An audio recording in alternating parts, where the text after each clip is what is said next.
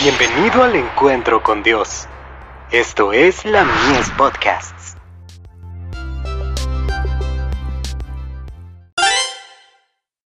Hijos e hijas de Dios. Nos guarda del pecado. Todo aquel que permanece en él, no peca. Primera de Juan, capítulo 3, verso 6. Una mera profesión de santidad no tiene valor. El que mora en Cristo, ese es cristiano. Porque cualquiera que tiene esta esperanza en Él, se purifica, como Él también es limpio. En todos los climas y en todas las naciones, nuestra juventud debe cooperar con Dios.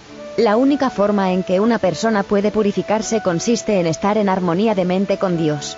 ¿Cómo podemos conocer a Dios? Estudiando su palabra. Por la fe en Jesucristo, el corazón acepta la verdad y el instrumento humano se purifica y se limpia. Jesús fue herido por nuestras rebeliones, molido por nuestros pecados, el castigo de nuestra paz sobre él, y por su llaga fuimos nosotros curados. ¿Es posible ser curados mientras pecamos a sabiendas? No, es la fe genuina la que dice, sé que he pecado, pero también sé que Jesús me ha perdonado, y en adelante resistiré la tentación, con su poder y mediante él.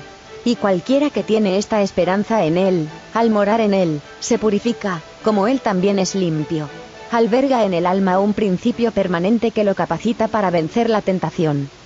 Todo aquel que permanece en él, no peca. Dios tiene poder para proteger el alma del que está en Cristo, cuando esa alma cae en tentación.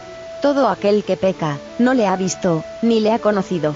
Es decir, todo aquel que es verdadero creyente, se santifica por la verdad en vida y carácter. Hijitos, no os engañe ninguno, el que hace justicia, no el que profesa meramente hacerla, es justo, como él también es justo.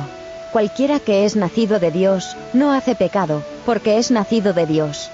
En esto son manifestados los hijos de Dios, y los hijos del diablo. Ahora notad dónde se hace la distinción, cualquiera que no hace justicia, y que no ama a su hermano, no es de Dios. Hijitos míos, no amemos de palabra ni de lengua, sino de obra y en verdad. The Youth Instructor. 15 de febrero de 1894.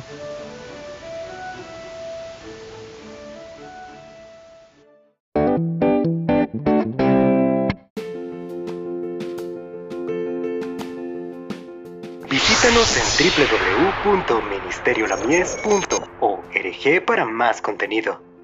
Dios te bendiga.